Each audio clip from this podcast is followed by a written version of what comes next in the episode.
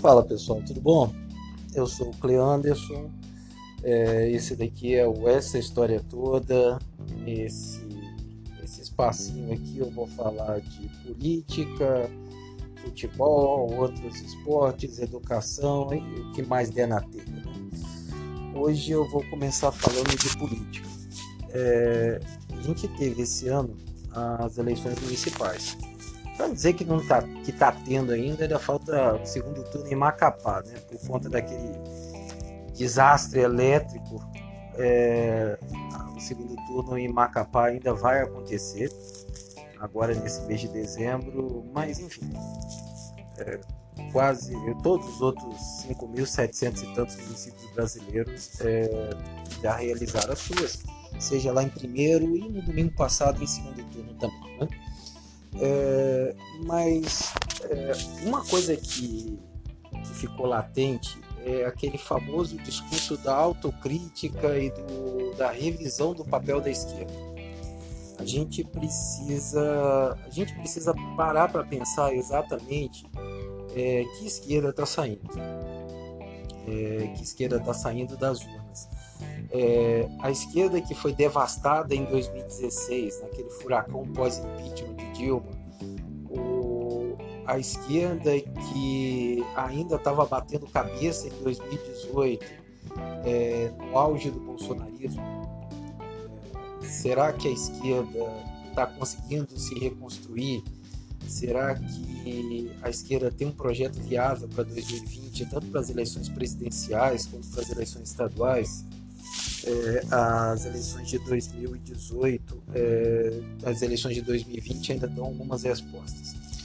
É, a primeira delas, é, por mais que alguns desempenhos sejam elogiados, por exemplo, o desempenho do Guilherme Boulos em, São Paulo, é, de obter 3 milhões de votos no segundo turno, sair com 40% dos votos válidos, é uma nova liderança que surge na esquerda. É, a Manuela Dávila, mesmo sendo derrotada em Porto Alegre, é, o Sul que virou uma espécie de território sombrio para a esquerda brasileira, a Manuela sair de lá com 45, 46%, não lembro exatamente do, dos votos válidos, ou ainda o PT chegar ao final, no período final das eleições, com esperanças de ganhar em outra capital, como o caso de Vitória ou Recife, é, a manutenção da, do domínio da, do grupo político dos Ferreira Gomes em Fortaleza, ao passo que havia ameaça da vitória de um candidato bolsonarista, a vitória do, do Edmilson Rodrigues em, em Belém, é, uma prefeitura de capital que passaria a ser governada pelo pessoal. Mas vamos, vamos destrinchar isso daqui. É, a esquerda precisa reconhecer o seguinte: é, o saldo da, das eleições é muito mais negativo do que positivo. Tá? Também conta isso, é, você não pode, também conta para isso que você não pode considerar apenas as capitais. Você tem que considerar o total de municípios também. E aí o resultado é um pouquinho, para não dizer muito desanimador. É, o principal partido de esquerda no Brasil, em quantidade de prefeituras, passou a ser é, o PDT. Quer dizer, continuou, é, passou a ser o PDT realmente. O PDT, mesmo assim, encolheu de 331 para 314 prefeituras. O PSB, vamos considerar que o PSB seja de esquerda, é, embora a partir da, do início dos anos 2010, ali na a metade do primeiro mandato da Dilma, o PSB começou a dar uma guinada ao centro, o PSB se aproximou do PSDB em, em centros importantes como São Paulo, como Recife. O PSB é, também votou em peso a favor do impeachment da Dilma. O PSB encolheu de 403 para 252 prefeituras. O PT, que é inegavelmente o maior expoente da esquerda brasileira, o PT encolheu de 254 para 183, embora o encolhimento seja menor em relação à, à eleição anterior, quando o PT encolheu de 630 para 254. É, só para só título de informação, o maior partido do país em quantidade de prefeituras é o MDB, 784 prefeituras, é, ao passo que também encolheu, é, era 1035 em 2016. O PP, que é um partido característico do Centrão, é, saltou de 495 para 685. Outro partido do Centrão, o PSD, é, que, como diz o, o Kassab, não é um partido nem de direita nem de esquerda, é, o PSD saltou de 537 para 654. O, o PSDB, que historicamente era uma alternativa ao, PSD, ao PT, é, caiu de 785 para 520. Um aliado histórico do PSDB, o Democratas, é, subiu de 266 para 464. Então, há um enfraquecimento do PT? Há. Há um enfraquecimento da esquerda? Há. É, mas há uma maior pulverização nesse, nesse espectro partidário. Mas vamos falar especificamente aqui da, da esquerda. É, a esquerda saiu cantando vitória. É, se você for analisar por alguns pontos, né, a esquerda pelo menos conseguiu conter o, o desastre que se anunciava a partir de 2016, ou pelo menos diminuir os efeitos desse desastre. Tá? Mas é, no segundo turno, aliás, o único, único lugar onde o PT venceu de forma mais dilatada foi, o, foi em Juiz de Fora, Minas Gerais. Muito bem. Passadas essas informações, a gente precisa entender por que isso ocorreu. É, primeiro ponto. É, há uma união das direitas e do centro, da direita com o centro, é, nos principais pontos onde o PT venceu, é, onde o PT concorria. É, eu posso citar o exemplo, por exemplo, é, são Paulo, Vitória, onde, onde eu vivo, ou Porto Alegre, de um caso emblemático que envolvia a, a Manuela Dávila.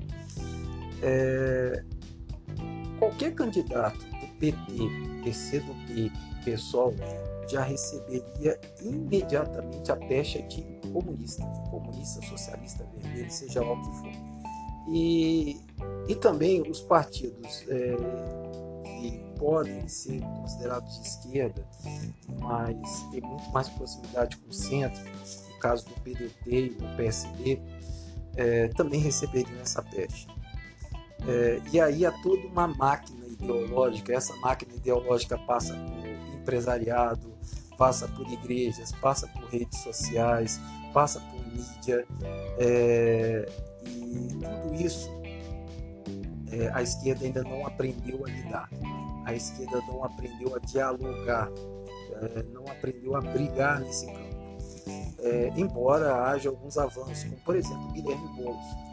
Guilherme Boulos avançou muito nessa comunicação, conseguiu quebrar muitas barreiras. É, o, o pessoal com, o Boulos ele, ele consegue romper uma parte do consegue romper uma parte do isolamento que era imposto ao pessoal que era considerado um partido sectário, muito mais sectário da SQPT, é, e o, o pessoal consegue, o, o Boulos consegue romper esse isolamento. É, Pode-se falar também do Edmilson Rodrigues. O Edmilson Rodrigues é o ex-prefeito de Belém, que ele acaba de retornar à prefeitura, mas também há que se considerar que quando ele foi prefeito, ele foi prefeito, foi prefeito eleito pelo PT é, então ele não é exatamente um, alguém de formação no pessoal, ou alguém que cresceu politicamente no pessoal, como o caso do Guilherme Boulos, ou alguém que ganhou muito destaque dentro do é, filiado ao pessoal, é, para mencionar, por exemplo, o caso do Marcelo Freixo, deputado do Rio de Janeiro, que teve o nome cogitado a, a, a concorrer para a prefeitura. É, mas o, a esquerda significa que a esquerda morreu? Não, a esquerda não é, a esquerda não morreu. A esquerda conseguiu, pelo menos, como eu falei anteriormente, é, debelar o incêndio. conseguiu alguns avanços, como eu falei, é, São Paulo.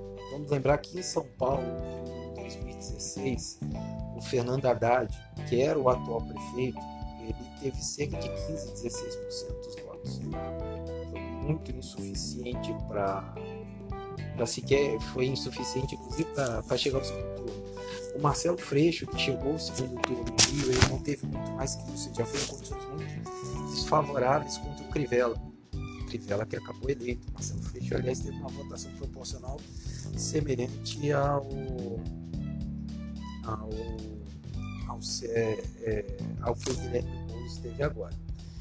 É, agora, o, o Boulos, é, há que se considerar também, o Boulos ainda tem algumas dificuldades. É, e essas dificuldades se, se encontram tanto na periferia como nesse eleitorado mais resistente. É o eleitorado de igreja, é o eleitorado mais conservador, é o eleitorado mais ligado à, à, força de segurança, enfim. É esse que, esse que a turma que é, alega a existência do, do kit gay, que a esquerda prega a pedofilia, que a esquerda é um bando de maconheiro gaysista, abortista e, e por aí vai. É, não dá para falar é, exatamente do PCdoB como uma grande força política, é, uma força política alternativa à esquerda. Embora o Flávio Dino, governador do Maranhão, seja alguém que está no debate da, da política nacional, ele, ele ganhou muita força como governador, ele desbancou o plano Sarney do, do governo local é, mas há que se considerar também que o candidato dele no, no primeiro turno não teve uma boa votação, não passou a fase seguinte, e o candidato dele no segundo turno foi derrotado.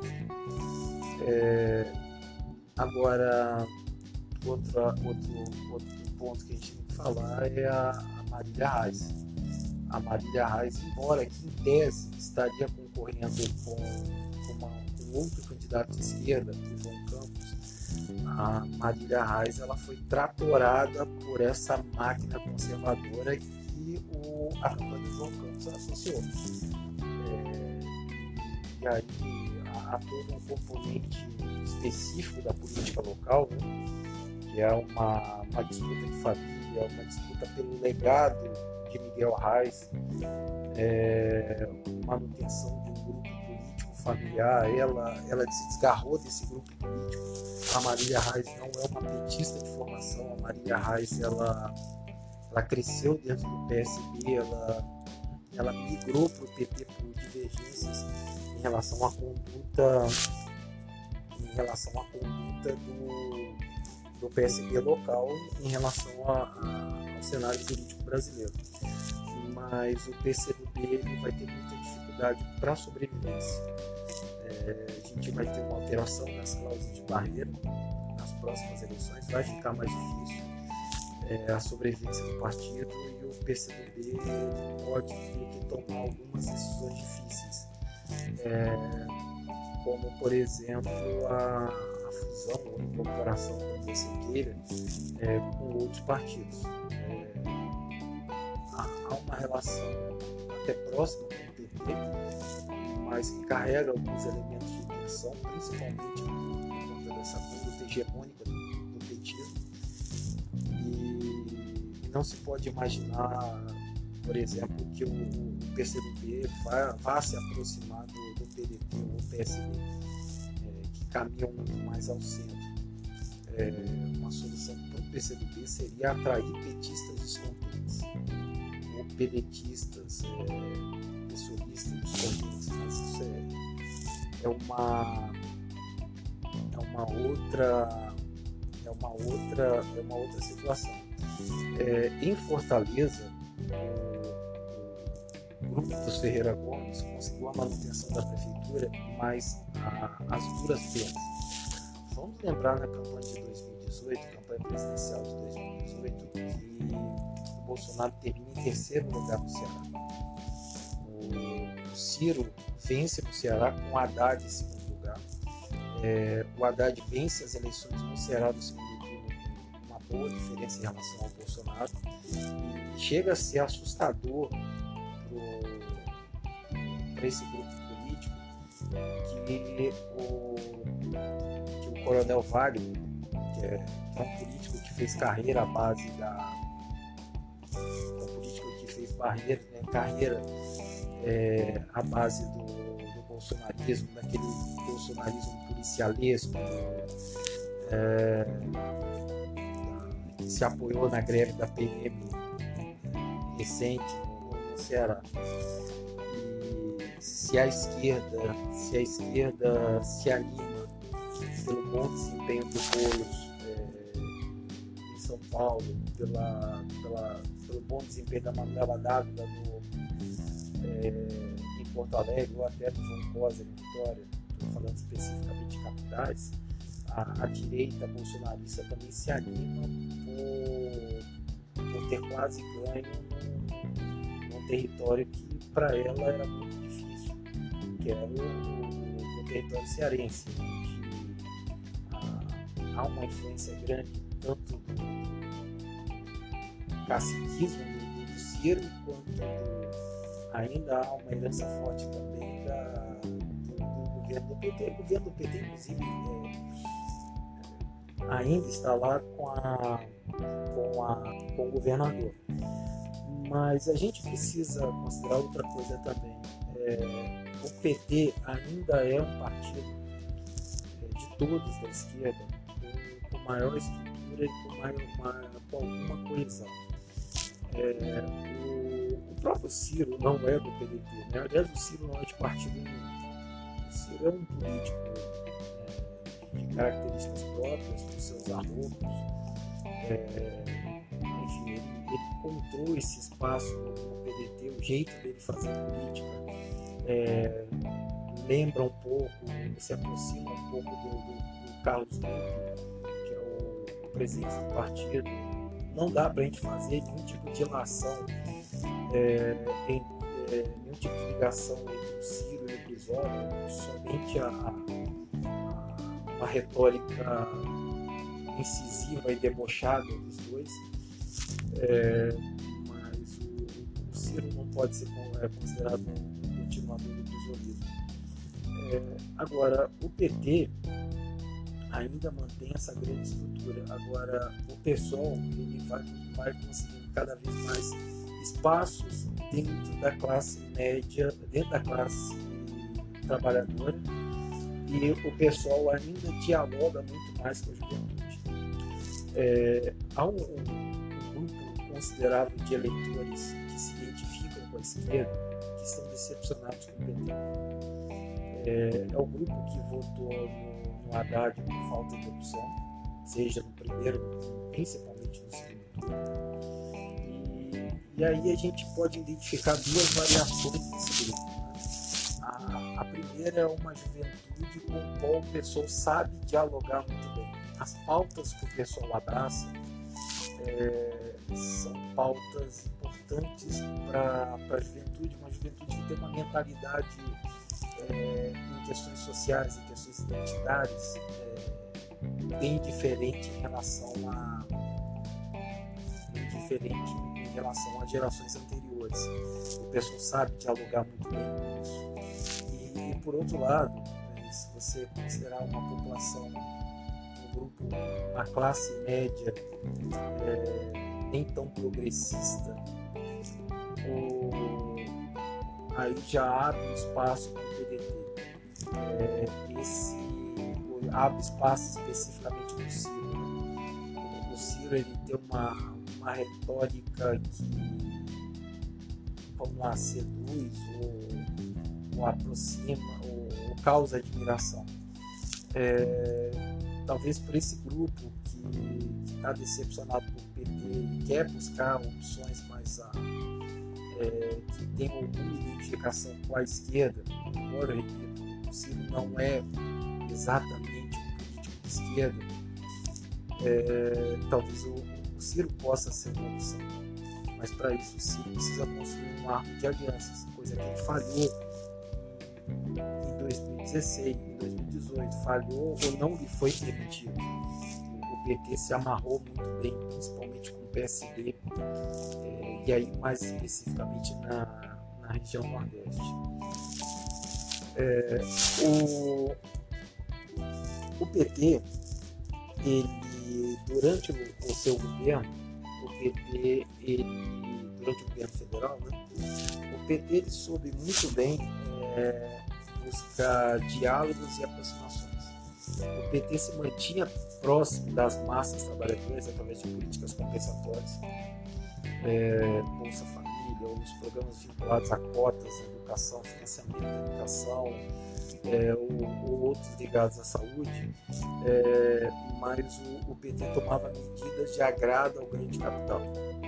É, o PT, especificamente o governo Lula, foi, foi muito ávido disso, de tentar construir um grande pacto nacional, um grande acordão nacional, sem Supremo, vou deixar claro. O... Só que esse discurso do, do, do PT é, se esvaiu diante da crise econômica. É, e a narrativa da, da destituição da Dilma, que é aquela narrativa que o PT quebrou o Brasil, o PT é a fonte de toda a corrupção, o PT é, é a origem de todos os males, o PT é uma degradação moral na sociedade, a degradação econômica do nosso, da nossa nação, esse discurso foi comprado pela, pelas grandes massas, inclusive parte das massas do PT. É, e aí é um avanço no conservadorismo do país, né? porque o conservadorismo, ao mesmo tempo que a sociedade muda algumas situações, principalmente questões identitárias da LGBT, como racismo, como questões de gênero, por outro lado há um recuo, há um recuo é, de mentalidade que abraça é, esse conservadorismo. E aí o bolsonarismo é muito importante nesse. O bolsonarismo é muito importante nesse porque dá voz a esse pessoal.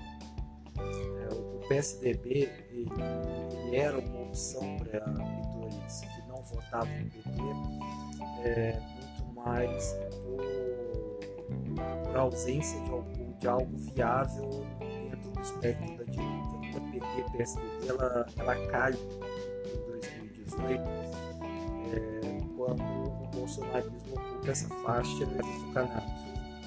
É, vamos lembrar também que em São Paulo, então candidato a governador João Dória, é, ele vê no bolsonarismo uma, uma, uma catapulta política. Ele deixa de tralismo, centrismo do, do, que caracterizava o PSDB para abraçar o direitismo do Bolsonaro. Né? É, agora, a gente tem que considerar também que, vamos pensar no o, PT não vai vencer a eleição sozinho, o PCdoB, o PSOL, é, o PDT, é, talvez seja talvez seja uma opção viável, talvez seja uma opção viável hoje é, que, que, que, se pense que o mal menor seja a vitória de, de algum elemento do centro. O país não, não dá, o país dificilmente dará uma, uma guinada à esquerda, talvez dê uma guinada ao centro. É, os famosos recados das urnas de 2020 é, então questões específicas é, vão ser discutidas, é, é, que questões locais dentro dos municípios foram muito mais importantes que, que propriamente o, as questões nacionais. A vitória de partidos de centro dá, dá a entender isso, dão a entender isso. É, esses partidos eles souberam tratar melhor a, as demandas do eleitor e, e de quebra souberam explorar essa fragilidade da esquerda. Então a gente pode dizer que houve uma, uma, uma soma de dois fatores. Primeiro, eles souberam dialogar melhor com o eleitor, é, quanto aos problemas locais do município e também quando houve alguma ameaça, alguma, alguma adversidade com a esquerda, eles apelaram com esse discurso esquerdista que, que acabou funcionando, que, que acabou que acabou. É, significa que a esquerda está morta para 2022? Não. Agora, em algum momento, alguém vai ter que abrir mão de alguma coisa. Eu não acredito em frente ampla. Não acredito em frente ampla por, por alguns motivos. É, primeiro, o, o, PT ele, ele tem uma veia é, hegemônica que, que é inalienável. O PT não vai abrir mão dessa veia PT comemora a vitória é, nas eleições, assim como comemorou vitória nas eleições de 2018. E a gente está vendo o PT perdendo espaço dentro da própria esquerda. É, por outro lado, o, o, pessoal ainda abraça, ainda abraça questões identitárias específicas e o pessoal precisa avançar mais nessa, nessa busca do diálogo com, é, a, a, esquerda precisa, a esquerda precisa dialogar com, é, sobre segurança, o, a esquerda precisa dialogar sobre religião, a esquerda precisa dialogar dentro desses grupos. É, eu, eu creio muito, ser muito difícil o, também a participação do, do Ciro numa frente ampla que não que não como que não como cabeça de chapa. É, o Ciro sofreu um revés em 2010. É, o Lula, ele estava no PSB, né? ele, ele conseguiu, o, o, Lula conseguiu fazer com que o PSB abortasse uma candidatura do Ciro, um acordo dele com o Eduardo Campos, um acordo que envolveu diversos estados. É, esse acordo teve participação também do, do PMDB. É, o Ciro, em 2018, ele teve a candidatura dele cercada em termos de aliança pelo PT.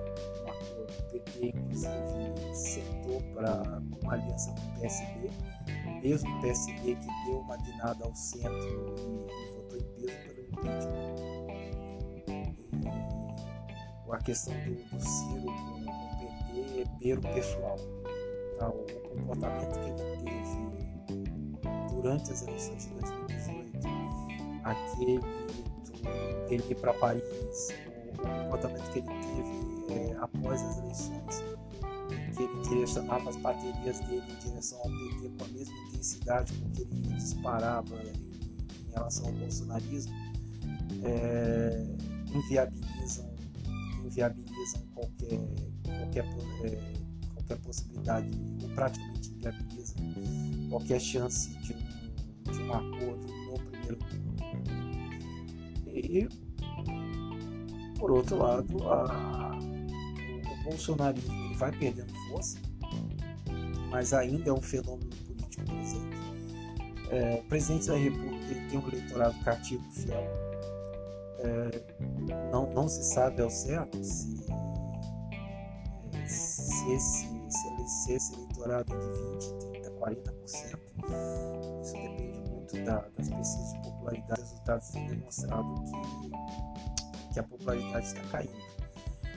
É, o, quem ganha força com isso é, é, o centro. Só que o centro ele teve, tem historicamente dificuldade de apresentar nomes. O centro tem dificuldade de apresentar nomes viáveis a uma candidatura presidencial. Não à toa se, se cogita o nome do Luciano Huck, que é o chamado outsider, um sujeito fora da política. Ele teria a primeira experiência política dele como candidato a presidente da República. É, e está se preparando para isso, inegavelmente. É, mas, e também ele tem, ele tem menos a perder, a a, a carreira. É, seria muito mais pedra do que vidraça na, numa eventual campanha, pelo menos no início dela. E, e, a gente pensa que talvez o, governador João Dória, mas governador João Dória também enfrenta sérios problemas de popularidade em São Paulo. Né? É, embora ele, ele conseguisse é, fazer, o, fazer o sucessor dele, vamos dizer assim, na Prefeitura de São Paulo, o Covas já era o vice, o Covas consegue